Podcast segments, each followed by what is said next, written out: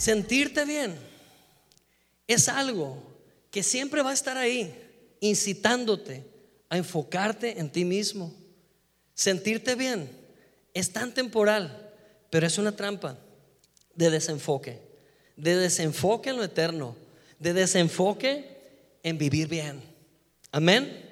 Y yo quiero que vean esa imagen que utilicé de fondo para poner las trampas del alma. Y pues son unas flores bien coloridas, pero aquí hay un plan siniestro, ¿lo observan? Aquí hay una maquinación, les digo, una trampa es intencional. Y me queda claro que la psicología detrás de esa mente siniestra de la araña está bien clara. ¿Pueden ver el plan de la araña? ¿A quien quiere atrapar? Pues a quien le gusten las flores. ¿Sí? Esa trampa está diseñada para abejas o para mariposas, yo no sé, para insectos que necesitan el néctar de las flores, el polen, qué sé yo. Pero precisamente una trampa no va a ser obvia, va a ser sutil. Y nada mejor que darle al alma lo que pide. Nada mejor para enredarnos que ser consecuentes con este niño llamado alma que necesita ser educado. Amén. Desde que somos niños pequeños, nacemos tentados a las trampas, a caer en las trampas, a las dependencias. Desde que somos chiquitos nos callan con un dulce, un caramelo, nos endulzan para calmarnos. Y sabes que sentirte bien es el dulce de esta generación. Y cuando digo esta generación, adultos, dejen de ver a los jóvenes, estoy hablándoles a ustedes. Ustedes, adultos de esta generación, no son menos o más fuertes que los jóvenes.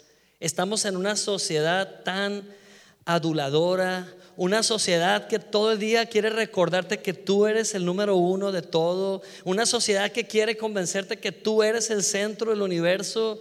Y esas son las bases del satanismo realmente. El satanismo practica esa filosofía. Tú eres el número uno. No hay nadie arriba de ti. Tú eres quien tú quieres ser. Tú no, tú no tienes a nadie que te mande. No necesitas autoridades como anarquía. Y sabes, el alma, siempre que siente que sale con la suya, genera esas hormonas de la felicidad, esa dopamina que es igual a drogarte.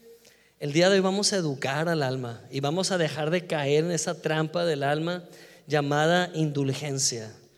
Vamos a dejar de comer los caramelos que desde pequeños nos han dado. ¿Sabes por qué? Porque cambian de forma. El otro día hablaba con una buena amiga y me decía, ¿sabes cómo me crió mi mamá? Yo ni sabía, pero con razón, dice ella, mi mamá desde que yo era una bebé me ponía un biberón con leche evaporada y azúcar. Y con eso me calmaba. Imagínate, un bebé tomando dulce genera una adicción. Pero ¿sabes qué pasa? A todos nos sucede que cambiamos de caramelo. Y hoy en día que tú busques en las personas afirmación, que tú busques que las personas te hagan sentir bien a ti. No nada más te está metiendo en una trampa llamada egolatría, te está metiendo en una gran trampa del alma que te va a llevar a la perdición si no despiertas y entiendes que el centro del universo es Cristo Jesús. Amén.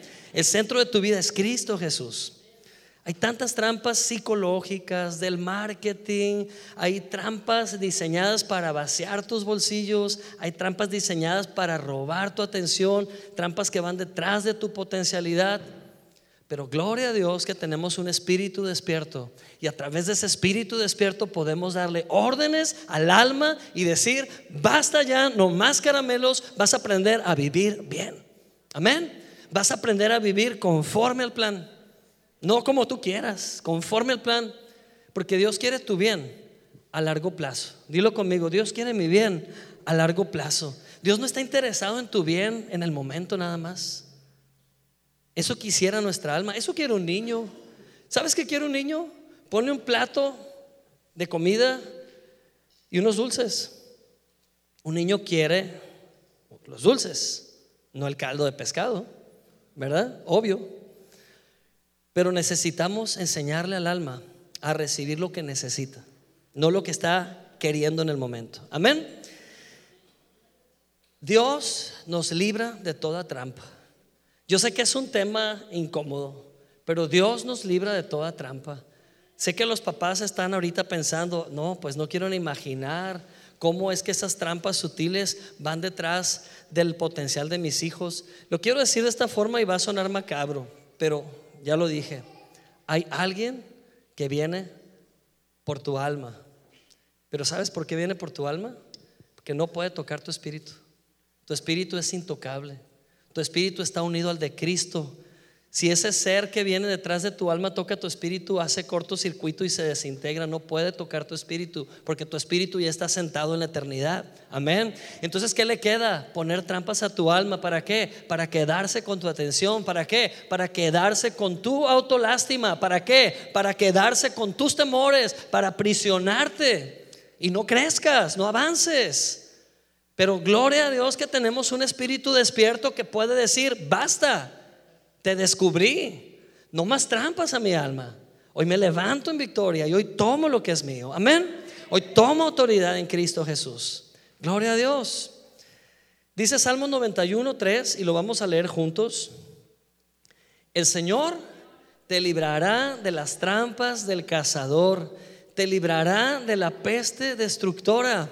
El Señor te cubrirá con sus plumas y vivirás seguro debajo de sus alas su verdad es un escudo protector.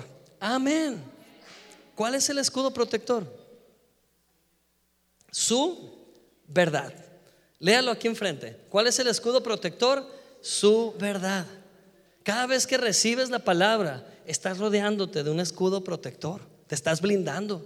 Conocerás la verdad. Amén. Y la verdad te hará libre. Pero en el plan de Dios, está incluido que seas librado de toda trampa. Amén.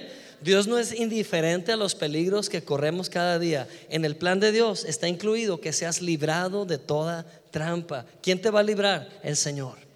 ¿Sabes quién te está librando hoy de esa trampa llamada temporalidad, sentirte bien en el momento? Dios te está librando de ese desenfoque, porque es un desenfoque. Amén. No estoy promoviendo que no te quieras, ni estoy promoviendo que no te cuides, ni estoy promoviendo que no te pongas atención. Estoy promoviendo que tengas tu descanso en Cristo primero. Que tengas tu descanso y tu confianza en Cristo primero. Porque si la confianza y el enfoque lo pones primero en ti, no vas a llegar lejos. Pero si tu descanso y confianza lo pones en Cristo, Cristo te va a enseñar a ir más allá. Él se va a encargar de llevarte más allá. Amén. Gloria a Dios, tenemos una generación en peligro. Olvidé traer un trapito, un pañuelo, pero si alguien me quiere ayudar con un pañuelo, un trapo, sí, está perfecto, sí, perfectísimo. Gracias, hermano de utilería. Tírelo para acá. Muy bien. ok. Tenemos una generación, o estamos viviendo días como generación y tenemos un velo puesto. Imagínense que yo quiero ir al centro así, caminando y tomar camiones, entrar a tiendas. Yo me voy a accidentar, me va a atropellar un camión. ¿Por qué? Porque no estoy consciente de mi entorno. Estoy cegado por un qué? Sean más elegantes, un velo. Trapo no, un velo. Ah, un trapo inmundo. No, no, un velo, ¿ok? ¿Sabes qué? Sí, sí, está bien inmundo, está bien sucio.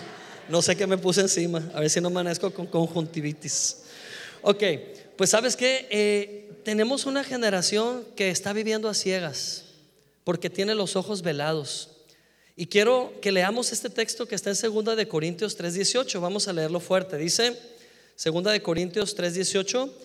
Así que todos nosotros a quienes nos ha sido que quitado el velo podemos ver y reflejar la gloria del Señor, porque el Señor, quien es el Espíritu, nos hace más y más parecidos a Él a medida que somos transformados a su gloriosa imagen. ¿Qué entendiste? Segunda lectura, ¿verdad? Segundo vistazo. Son esos textos que son tan profundos que nomás dices, amén. A ver, otra vez, otra vez, ¿no? Vamos a desmenuzarlo. Dice, así que ¿quiénes? Nadie queda fuera, nadie queda fuera, ni el más distraído que está aquí queda fuera. No lo quiero decir, bueno, sí lo voy a decir, así lo dice la Biblia. Ni el más torpe se sale de este camino. Porque no depende de tu habilidad. Salvarte no depende de tu habilidad. Salvarte depende de tu confianza, tu descanso en Cristo. Amén. Así que todos, hágale, así, así que todos nosotros, a quienes qué? A quienes nos ha sido quitado el velo. ¿Qué pasa ahora? Podemos ver y reflejar qué? La gloria del Señor. Y el Señor, quien es espíritu, no olvidemos, Él es espíritu, no es alma, Él es espíritu, nos hace más y más parecidos a Él. ¿Cómo? ¿A medida de qué? A medida de que somos transformados. Aquí está la clave, hermanos. Ser transformados en la mente. Dilo conmigo, ser transformados en la mente. Si tú dices, es que así soy yo y así pienso yo, estás metidota en una trampa. Y esa trampa no te deja avanzar, ni te deja disfrutar la vida. Dice la palabra de Dios en Romanos 12:2, no te conformes Perdón, pero si tú piensas así, eres un conformista. Un conformista que nada más se queja y no hace nada para salir del hoyo. Pero ¿qué dice Pablo en Romanos 12:2? Deja de conformarte. ¿Cómo te dejas de conformar? Sé transformado. ¿Dónde? Tócate aquí la frente, en el pensamiento. Renueva tu mente. Amén.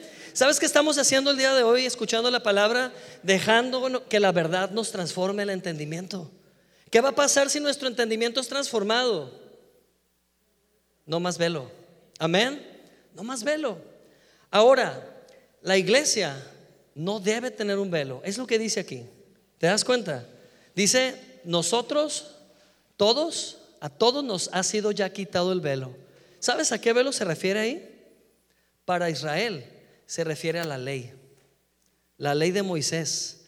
Todavía Israel pueblo judío vive así. ¿Cuándo va a venir el Mesías? ¿Cuándo va a venir el Cristo? Ay, a lo mejor ese gobernante, ese va a ser el Mesías. Están esperando un Mesías. ¿Van a creer que el anticristo es Jesús o que es el Mesías?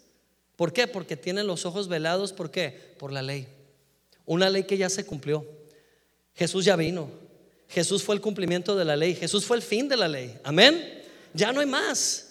Jesús hizo el trabajo bien.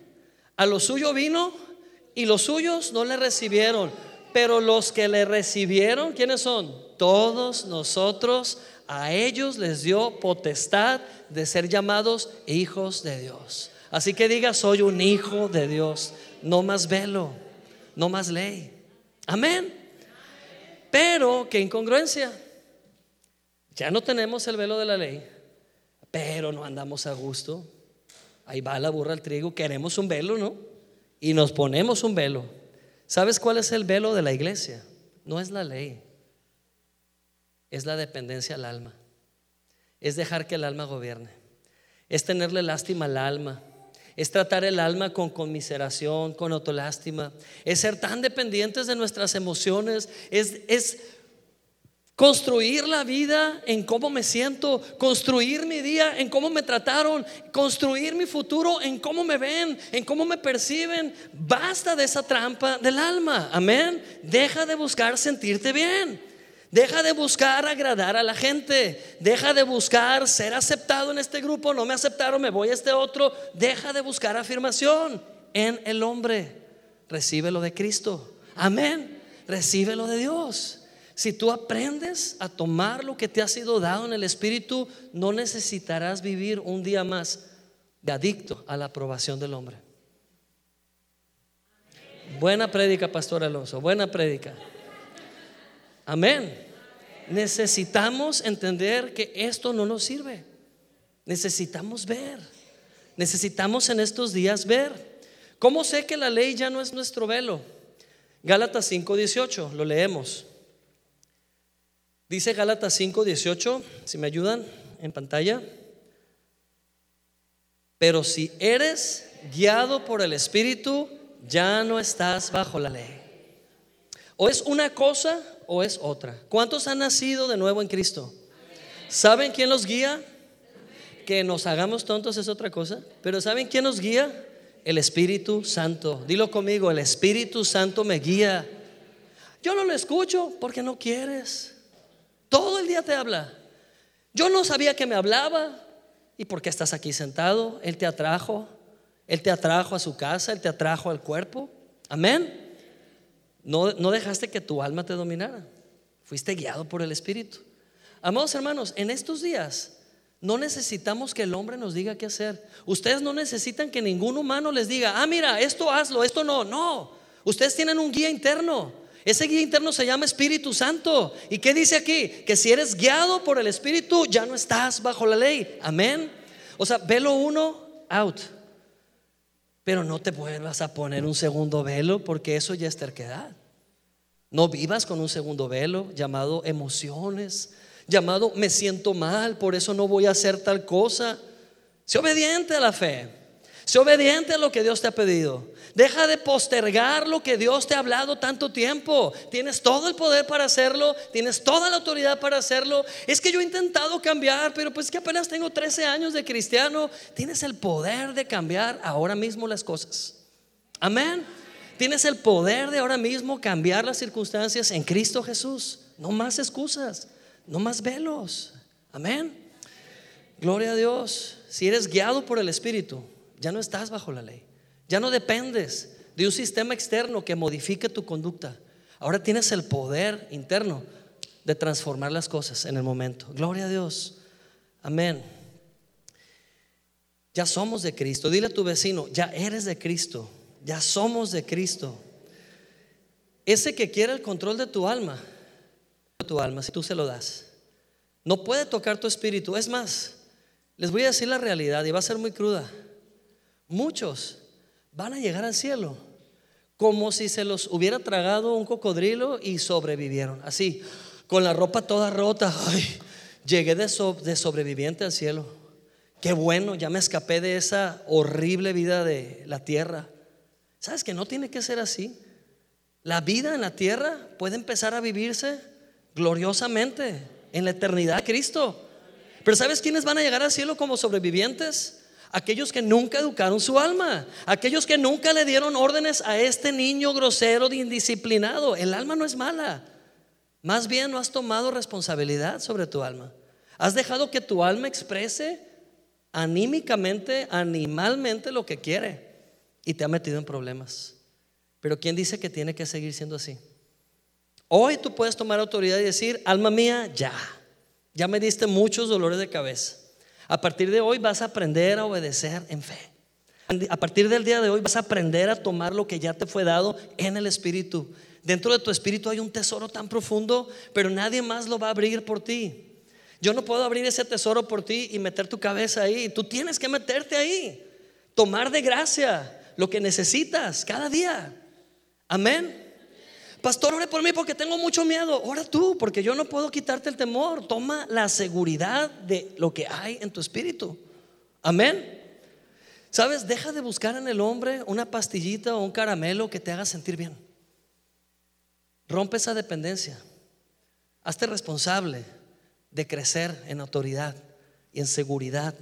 De crecer, porque cuando creces tú, crecen los que están contigo.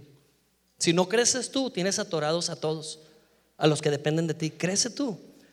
Tú eres papá. Toma autoridad sobre tus hijos. No estoy hablando que seas un autoritario, estoy hablando que seas un ejemplo. Sé un ejemplo a tus hijos. No mandes a tus hijos por delante de la iglesia si tú no estás viniendo a la iglesia. Aquí no te los queremos criar.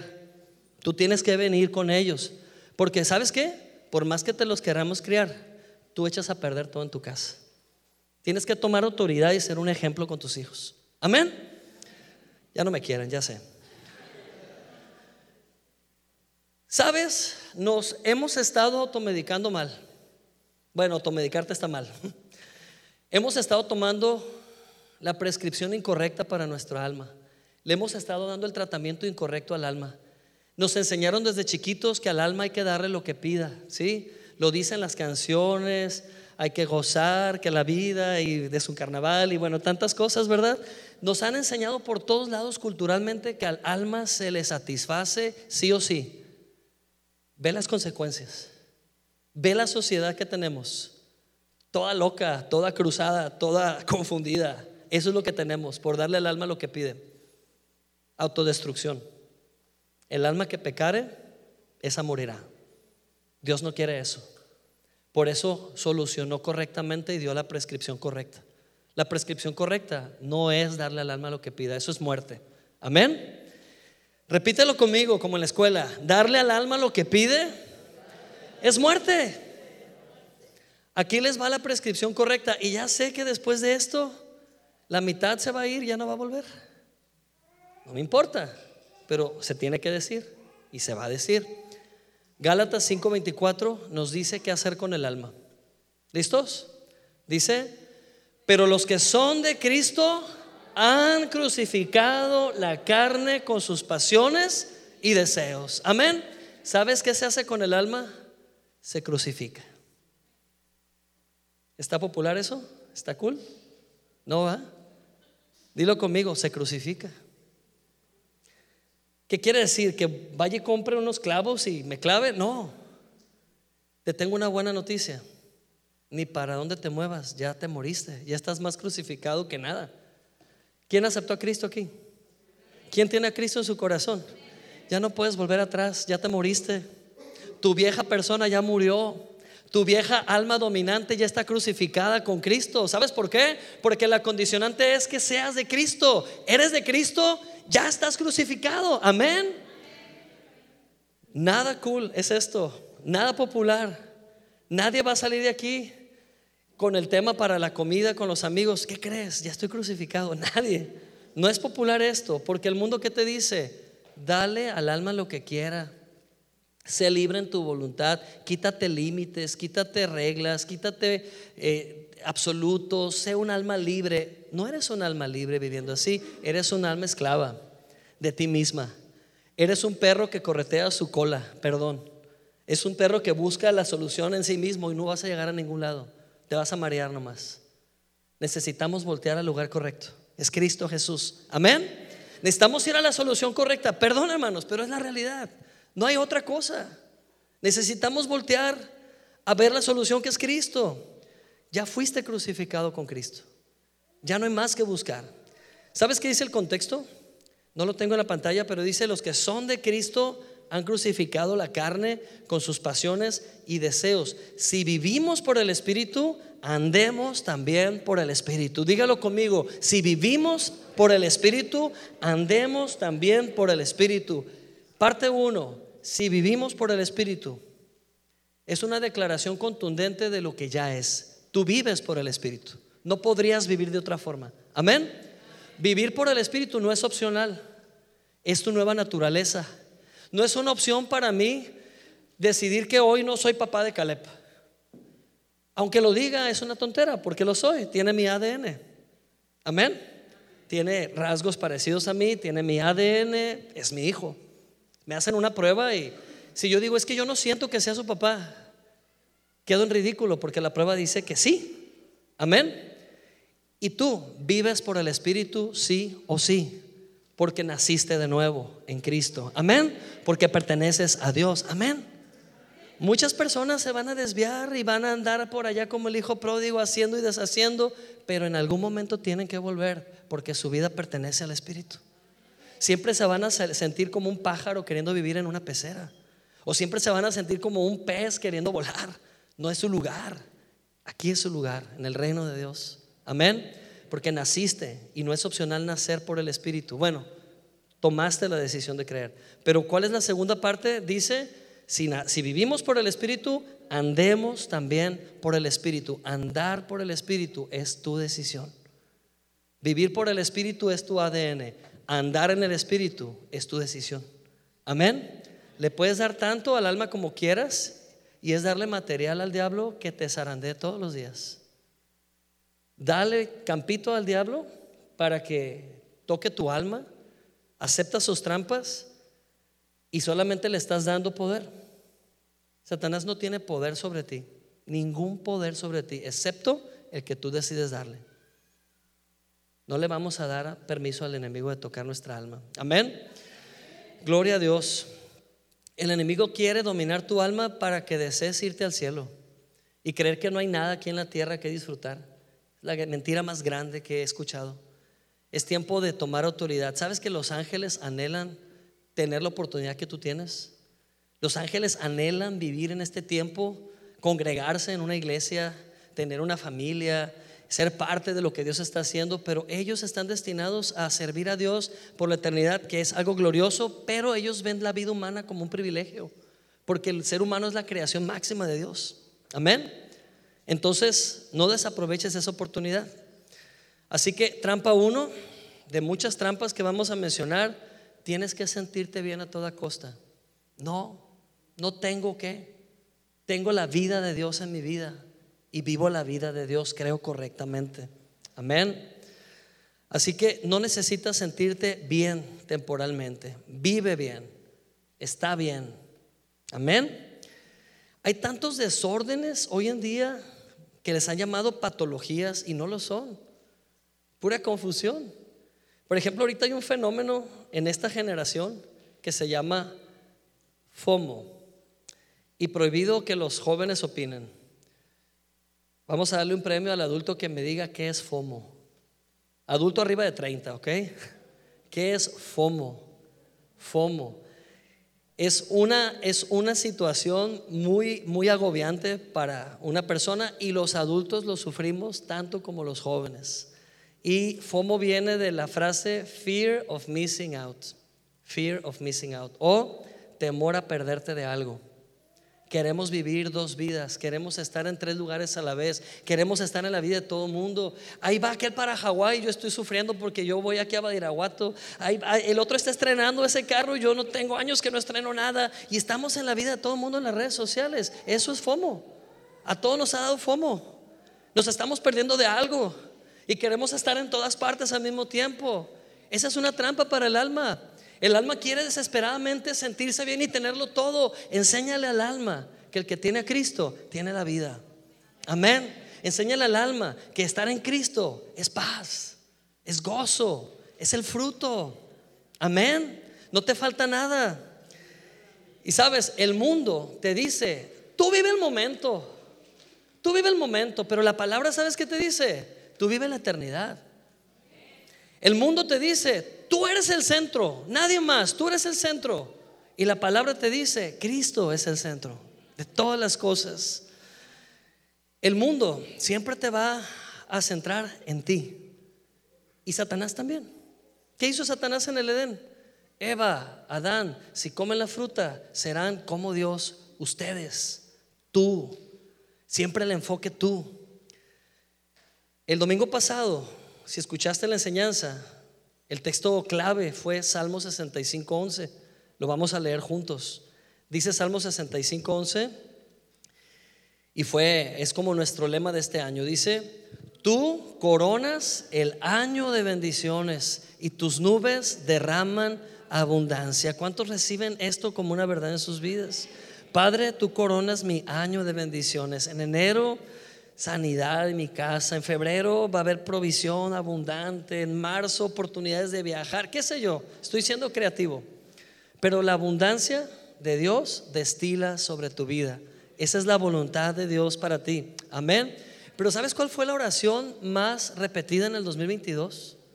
Y lo sé porque lo escuché. Señor, ¿dónde están tus bendiciones? Señor, ¿por qué no, es una realidad de mi vida? Señor, ¿por qué? ¿Sabes por qué? Por el velo que traes puesto.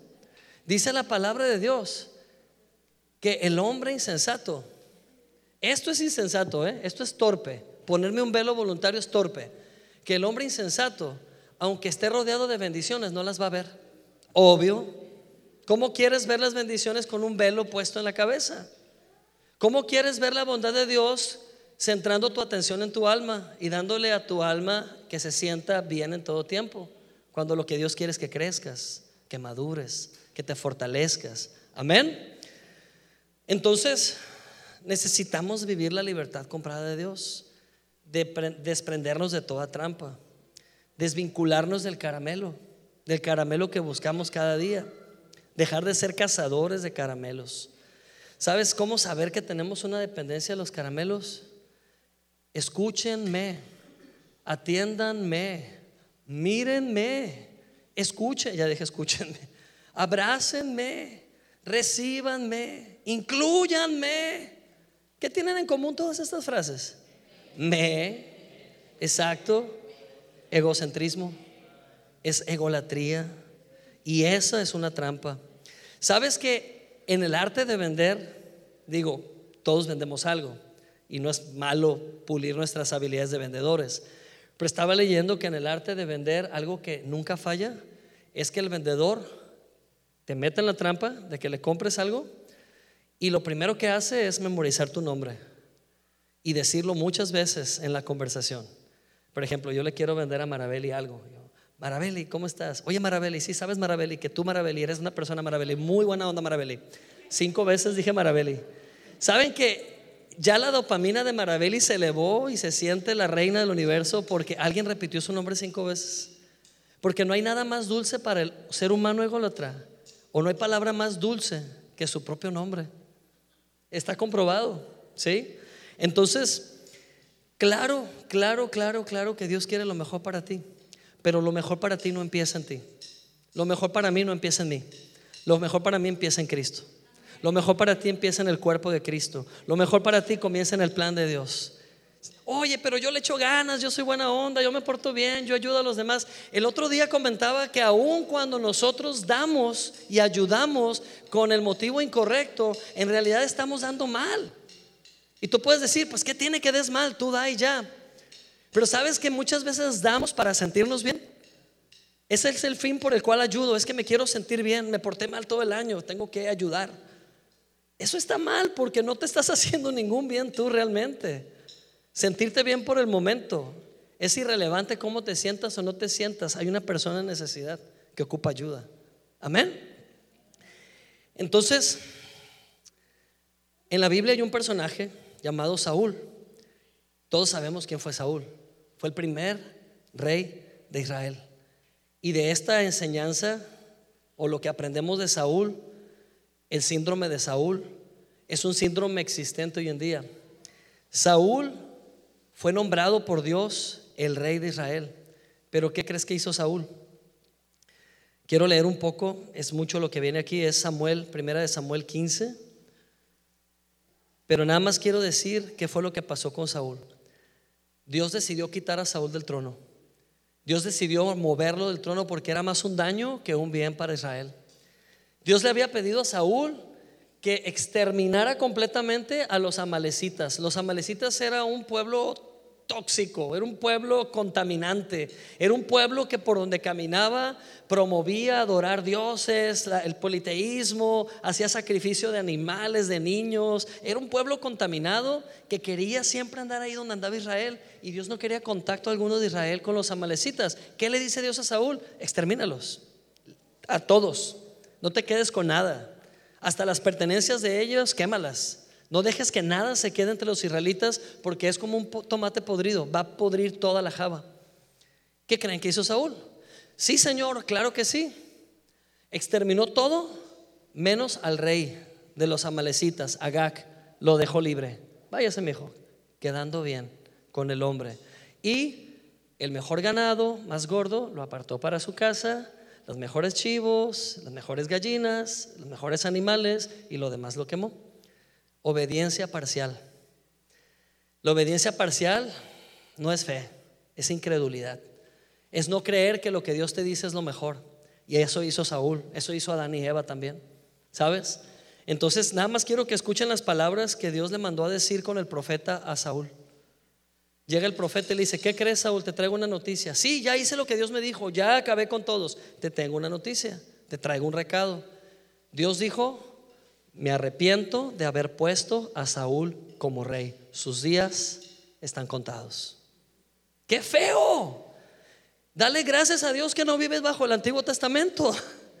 Porque tienes a un redentor, Mesías, protector que se pone entre tú y Dios y que te ha incluido en la familia de Dios. Aquellos hombres y mujeres vivían por la ley, cegados por la ley. Y Saúl creyó que se trataba de él. Y ese día tuvo que aprender la lección que no se trataba de su plan. No hay muchas maneras de hacer las cosas, está la manera de Dios de hacer las cosas. Amén. Entonces Dios puso en lugar de Saúl a David. ¿Sabes quién era David? Años atrás era el jovencito que se metía a la habitación de Saúl a tocarle música cuando a Saúl le daban esas crisis de ansiedad tan tremendas. porque era un hombre lleno de sí mismo. Y cuando estás tan lleno de ti mismo, obvio, pierdes el control y pides que te toquen como los borrachos, ¿no? Que quieren que les toque una canción cuando andan todos dolidos. Tome, tóqueme a mí la yaquecita o la, tóqueme algo, la que sea, para acordarme nomás. Pues como un borracho ebrio de ti mismo. Así estaba Saúl, ebrio de su ego, ebrio de su soberbia, ebrio, ebrio de yo soy el más poderoso, el que se humille será, el que se exalte será humillado. Y Saúl fue humillado. ¿Sabes a quién puso Dios? A David. Ese jovencito se metía a tocar el arpa y se calmaba. Tóqueme música, endúlcenme el oído, decía Saúl. Y luego no le gustaba y le tiraba lanzas a David. Y David se esquivaba las lanzas. Nunca le regresó David una lanza a Saúl. A ese hombre puso Dios por rey, a David. ¿Sabes qué significa David? El amado de Dios. ¿Sabes dónde está la clave para vencer sobre tu alma? Saber que Dios te ama cada día. Saber que eres totalmente amado por Dios, que el amor de Dios por ti es perfecto. Cuando tú te despiertes, tu alma te va a pedir que hagas algo. Y antes de satisfacer al alma sus deseos, céntrate en saber que Dios te ama. Es el antídoto para la tentación, es el antídoto para desviarte, es el antídoto para distraerte. Saber que Dios te ama. Di conmigo, Dios me ama. Soy el amado de Dios. Entonces, ¿qué aprendemos de Saúl? Aprender a tomar la aprobación de Dios antes que los hombres. Vivir para la aprobación de Dios que ya la tenemos. En Cristo somos aprobados, ya somos amados en Él. Amén. ¿Y que aprendemos de Saúl? Que no es lo que sientas lo que te va a dar la paz. No es buscar sentirte bien, sino entender que vives en Cristo y eres amado por Él. Que la trampa caramelo deje de cegarte que ese velo llamado dependencia al alma se quite de tus ojos este 2023. Comienza a vivir libre. Mateo 16, 25, 26, y con esto termino. Y esta es mi trampa, Siempre digo eso. Mateo 16, 25 dice, lo leemos, porque todo el que quiera salvar su vida, ¿qué va a pasar? La perderá. Y todo el que pierda su vida por causa de mí, la hallará. Porque ¿qué aprovechará el hombre si ganare todo el mundo y perdiere su alma? ¿O qué recompensa dará el hombre por su alma? Este era el texto que más me horrorizaba de adolescente, porque yo decía, yo no quiero perder mi vida. Aquí está diciendo que debo perder mi vida. O sea, me debo hacer daño, me debo autodestruir. El día que entendí que ni para dónde moverme, ya había perdido mi vida. El día que acepté a Cristo, ya perdí mi vida pero la hallé. Amén. Perdí mi egoísmo, perdí mi carnalidad ahí en la cruz, pero recibí vida abundante en Cristo, poder del Espíritu Santo para vencer. Amén. Así que no tienes opción, ya te perdiste en Cristo, pero ya fuiste encontrado. Ya hay un propósito para ti. Gloria a Dios. Así que recapitulando, todo lo que tu alma necesitará está en tu espíritu. Ya está ahí. ¿Necesitas gozo? No lo busques afuera. No lo busques sintiéndote bien por un momento. No lo busques en la aprobación de la gente. No lo busques quedando bien con alguien. Busca en Dios. Ya lo tienes. Tómalo de ahí. Amén. Recapitulando, en la medida que te enfoques en quién eres en Cristo y lo que hay en tu espíritu y dejes de estar enfocado en lo que quiere tu alma, en esa medida se va a manifestar el poder de Dios y la presencia de Dios. Ojo, no estoy diciendo que lo vas a conseguir. Ya lo tienes, pero se va a manifestar. Amén. Aquí hay gente que ni se imagina el don que tiene para sanar enfermos. Nomás salte de la trampa del alma, de yo, yo, yo, yo, y comienza a servir al cuerpo de Cristo. Oro que este año muchos de ustedes comiencen a enseñar la palabra. Muchos de ustedes comiencen a lavar los pies de los demás. Eso es servir a los demás para crecer Alguien quiere ser grande en el reino de los cielos, comience sirviendo. Comience sirviendo a los demás, comience invirtiéndole horas al reino de Dios. Amén. Eso produce tesoros en el cielo. Cada hora que tú inviertas en el reino de Dios produce ganancias en el cielo, sí o sí. Amén. No es por obras, la salvación no es por obras, pero lo que inviertas por Dios se multiplica y tiene recompensa. Eso no tiene que ver con la gracia, eso tiene que ver con la responsabilidad y la mayordomía. Amén. Y mejor termino aquí para que no me vean con cara de regañados, porque no los estoy regañando, los amo. Espero que me amen también. Sí, gracias. Gloria a Dios. Y vamos a orar. Padre, gracias. Gracias porque así necesitamos este año recobrar la visión de por qué fuimos hechos. Recobrar el propósito por el cual nos has puesto aquí. Está bien pasarla bien, está bien divertirnos, está bien disfrutar. De hecho, es parte de tu plan. Pero quiero enseñarle a mi alma lo que ya me diste en el Espíritu. Quiero convencerme primero de lo que me enriquece por dentro, que a lo mejor no he estrenado aún, pero que hoy quiero estrenar. Hoy me quiero estrenar en andar en el Espíritu, en aprovechar lo que me ha sido dado en el Espíritu, en disfrutar las riquezas de tu reino. En eso me quiero estrenar hoy. Alma mía, dilo conmigo, alma mía, bendice al Señor. Alma mía, Cristo es el enfoque. Alma mía, descansa en Cristo. Vive, piensa correctamente, recibe el Evangelio. Gracias Señor. Gracias Señor. Vamos a tomar la Santa Cena, nos vamos a poner de pie y vamos a, a adorar a Dios con este canto mientras recibimos los elementos. Y yo te pido que al recibir los elementos, mientras entonamos este canto, te concentres solo en Cristo. Amén, solo en Cristo.